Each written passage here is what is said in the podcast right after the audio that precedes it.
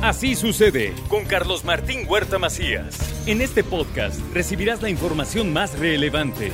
Un servicio de Asir Noticias. Mi querido Omar, hoy, hoy tengo muchas ganas. yo recuerdo que yo te afilié a la América, este don Carlos Martín.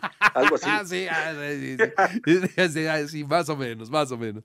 Oye, mi querido Omar, este, pues interesado en conocer cómo va a estar finalmente el proyecto del el transporte público en el periférico. Cuéntame, yo acá quiero conocer eso que se me hace una obra muy importante y además una obra muy urgente. Lo necesitamos en Puebla con urgencia. Así es, don Carlos Martín. Escuché la, la llamada ahí de tu radio escucha. Este, no va a haber carril confinado, hay que aclararlo. De por sí que el periférico parece mentira, pero a, casi también 30 años de su construcción ya está llegando a un nivel de saturación. Aunado a los famosos distribuidores viales que hizo el gobierno federal en la época de Peña Nieto, que están como crucigramas, no sabemos ni cómo entrar ni cómo salir, pero siempre entras en alta y sales en alta, o sea, están muy mal diseñados. Este, ¿Qué está pasando ahorita? Al igual que la Tliscayol, eh, el tema del periférico se ha convertido en un desarrollo económico y de movilidad muy fuerte, con mucha, con mucha gente que se traslada hacia el sur de la ciudad, hacia la zona de Angelópolis y Sonata. Son más o menos 40 eh, mil empleos los que se generan en todo este polígono de, desarrollo inmobiliario, donde hay un uso mixto, hay comercios, escuelas, este, vivienda, eh, industria, entonces, y va a seguir creciendo, don Carlos Martín.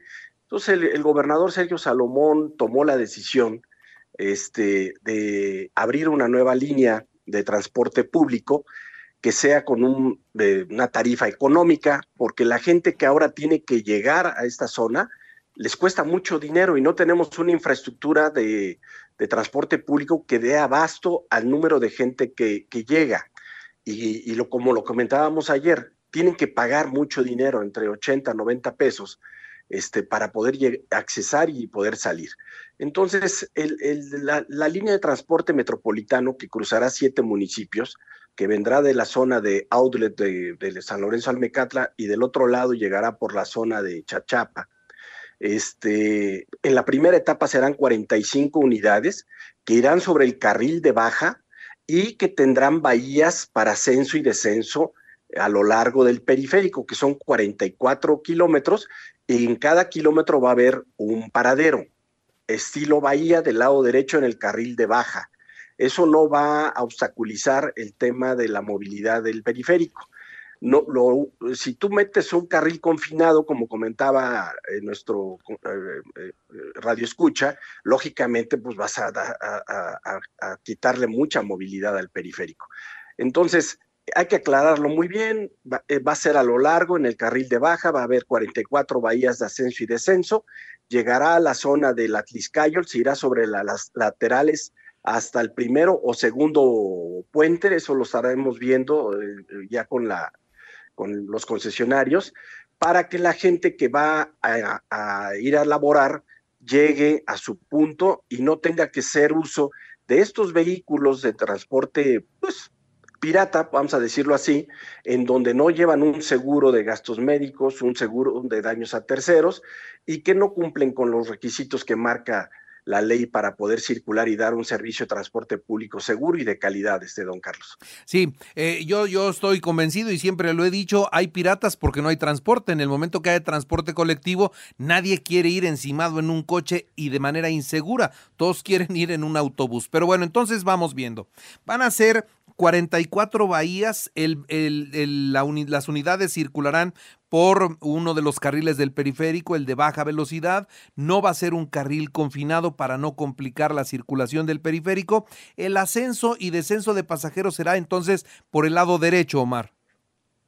Es correcto, don Carlos Martín, es correcto. Entonces son 44 estaciones las que vamos a tener a lo largo del periférico. ¿Cuántos kilómetros tiene más o menos el periférico? Eh? 44. Exactamente. O sea, ¿va a haber una cada kilómetro? exacto, exacto. Muy bien. Bueno, entonces, eh, ¿cuántas unidades vamos a tener eh, en circulación para darle servicio a, esta, que es pues una, una vía metropolitana? En la primera etapa van a ser 45 unidades, que son las que nos arroja el estudio de geomática, para dar el servicio a la gente que actualmente, actualmente está eh, llegando a la zona de Angelópolis y Sonata. Pero esto va a ir creciendo, este, don Carlos Martín. El crecimiento que hay hacia la zona sur, hacia Santa Clara o Coyuca, es impresionante. Digo, lo que hemos visto, eh, tenemos un estudio, un aforo de vehículos en el 2016. Estábamos hablando de 8 mil unidades en la Tliscayol y actualmente estamos hablando de más de 130 mil en, menos de, de 10 años. Entonces, es, eh, eh, hay que planear a largo plazo, como dice el gobernador Sergio Salomón, y aquí la, intención es hacer una, una proyección a 20 años, por lo menos una proyección a 20 años. Entonces, estamos hablando de 44 bahías donde habrá ascenso y descenso de pasajeros que tendrá el concesionario de este servicio, tendrán que respetar, no estar separando a donde sea para evitar accidentes. Es correcto, no se puede parar en el periférico, imagínate los accidentes que se generarían, ¿no? Entonces, por eso va a haber bahías de ascenso y descenso. Muy bien. Bueno, entonces, aclarando, no habrá carril confinado, serán camiones eh, pues como los que conocemos o habrá eh, unidades articuladas, señor secretario. Eh, eso, eso está por verse, de hecho ayer lo comentaba el señor gobernador, la intención también es ir, es ir cumpliendo con lo que marca ya la ley de movilidad y, transporte público, de meter vehículo híbrido. Sí, entonces ahorita van a hacer, este, el concesionario está haciendo los, los este, demos, eh, están haciendo las rutas, y están utilizando determinadas unidades. En próximos días se dará a conocer ya qué tipo de vehículo va a ser el adecuado, el que va a circular ahorita este, a partir del próximo año, en menos de cinco meses, seis meses. Híjole, a mí, a mí me interesa mucho esta, como a todos los que vivimos en Puebla, este servicio de transporte le urge a, Puebla y me preocupa un poco los tiempos. Es una obra muy grande, muy, muy, muy grande.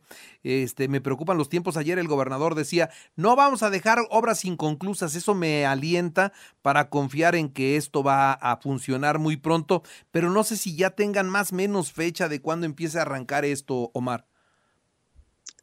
Eh, las fechas que traemos con ellos, estamos hablando de cinco meses, seis meses en, empezar a, circular y que va muy empalmado con el tema de la central de camionera, eh, camionera del sur. O sea, son proyectos eh, muy grandes, pero por supuesto que, que, la instrucción es que a partir del día, es más, estamos trabajando ahorita, ¿eh? no va a haber días de descanso aunque declararon ahí que va a haber eh, vacaciones de la administración pública, será en temas de recaudación, de ventanilla, pero el tema de transporte, el tema de obra, el tema de infraestructura, todo se está, no se está parando. y la intención es que en menos de seis meses esté todo funcionando, don Carlos. Muy bien. Bueno, pues que, que, sea para bien de todos, para seguridad de todos, para la movilidad de tanta gente que se mueve en el periférico y que le dará la vuelta completa, ¿no? De autopista a autopista. Es correcto. Exactamente, y, estamos hablando de parques industriales, estamos hablando de casas habitación, de industria, de comercio, de, centros universitarios. Puebla, en este momento, yo creo que somos la segunda ciudad más importante con este, instituciones educativas. Es mucha la población que está llegando a Puebla, este, don Carlos Martín. Eh, eh, señor secretario, eh, ¿no va a ser entonces la cuarta línea de ruta? Esto es un sistema aparte es un sistema, se le llama línea 4, porque traemos tres rutas ya, eh, ruta 1, 2 y 3. Línea 4 porque se van a empalmar en algún punto de la ciudad, vamos a tener este, troncales con ellos. Y, toda, y ya estamos haciendo el estudio de, la línea 5 sobre Avenida de las Torres, pero eso es, se va a dejar ya el proyecto listo. Eh, nos está ganando el crecimiento de la, de la zona metropolitana a las acciones de gobierno. Por eso el gobierno del gobernador Salomón está invirtiendo en infraestructura. Tres distribuidores viales que son los que a futuro nos van a resolver muchos, muchos, no solamente el tema de Atliscayo. Tenemos son, eh, zona, la zona norte con la central de Abasto y la zona oriente con el tema de Amalucan. Entonces, estamos, eh, se está invirtiendo a futuro en infraestructura para que posteriormente estos servicios de líneas de transporte masivo articulado sean de calidad y que no queden rezagados. Lo que hay que hacer es invertir más en infraestructura ahorita, este, don Carlos Martín. Claro. Y entonces me queda, me, me, me da mucho gusto saber que esta línea 4 de transporte que correrá por el periférico va a tener pues algunos enlaces con, la, con las líneas que hoy ya están. Por ejemplo, la línea 1 de ruta tiene dos entronques con el periférico, una aquí eh, por la zona del el Boulevard Atlisco y la otra allá por Chachapa. Ahí van las dos puntas de la línea 1. Ahí yo creo que las podrían enlazar perfectamente. Lo mismo la de Valsequillo tiene cruce con, con, con el periférico. Ahí se podría enlazar con la ruta 3. Y, y pues eso, esto me da gusto porque finalmente se está articulando una red de transporte de la ciudad, no solo de la capital, sino de la zona metropolitana, que ya así lo demanda la población. ¿No? Es correcto, y, si tú pagas un boleto, puedes eh, hacer un, traslado en, un, entronque para poder eh, trasladarte a otro punto sobre las mismas líneas que ya vamos a tener cuatro por el momento. E, esa es la finalidad, que tú puedas desplazarte en toda la zona metropolitana pagando un solo boleto y dejarán el, proyecto para que se ejecute en la próxima administración, eh, eh, donde van a tener transporte público también, transporte colectivo, sobre las torres. las torres, eh, Vicente Suárez, La Margarita y el retorno, que también va a entroncar con las otras este, cuatro líneas. Claro, claro. Ya se, se va articulando todo y va a mejorar la movilidad de mucha gente.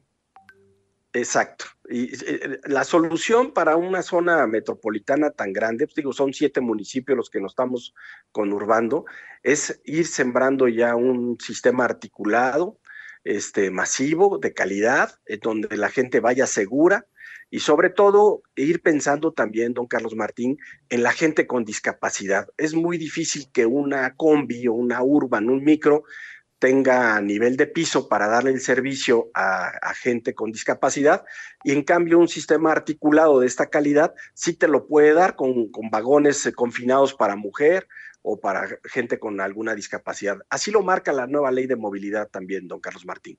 Caray. Pues Omar, te agradezco mucho que nos hayas tomado la llamada y ojalá que pronto nos podamos encontrar aquí en el estudio y seguir platicando ya de los avances de la obra. Con mucho gusto, don Carlos Martín, te mando un fuerte abrazo, te deseo una feliz Navidad, un, excelente año y próximamente nos estaremos viendo. Me dio mucho gusto platicar contigo, mi querido Omar. Te mando un abrazo. Igualmente. Hasta luego. Es Omar Álvarez Arronte, es el secretario de Movilidad y Transporte del gobierno del estado de Puebla. Entonces, a ver, serán 45 unidades en esta línea 4. Serán 44 paraderos los que vamos a tener y bueno, darán un servicio que se va a, conectar con las líneas de ruta que ya se tienen para que se vaya conformando un sistema de transporte articulado por toda la zona metropolitana de Puebla. Ahora, dice, se va a dejar el proyecto para que haya otra línea de transporte sobre Avenida de las Torres que llegará también a la Margarita y toda esta parte como viene como viene y donde también se va a encontrar con el periférico, ¿no? Se va a poder encontrar con el periférico. Entonces, pues ahí va, ahí va. El compromiso es que en cinco o seis meses esté funcionando. Ojalá que así sea. Los paraderos van a estar del lado derecho. Se van a hacer bahías, 44 bahías para que del lado derecho se construyan los paraderos. Los autobuses no van a poder parar a donde se le ocurra a una persona levantar la mano y acá suben. No solamente en los paraderos que serán 44 y del lado derecho y no habrá carril confinado. Así nos lo acaba de explicar aquí en el programa Omar Álvarez Arronte, secretario de Movilidad y Transporte del Gobierno del Estado de Puebla. Así sucede con Carlos Martín Huerta Macías. La información más relevante ahora en podcast. Sigue disfrutando de iHeartRadio.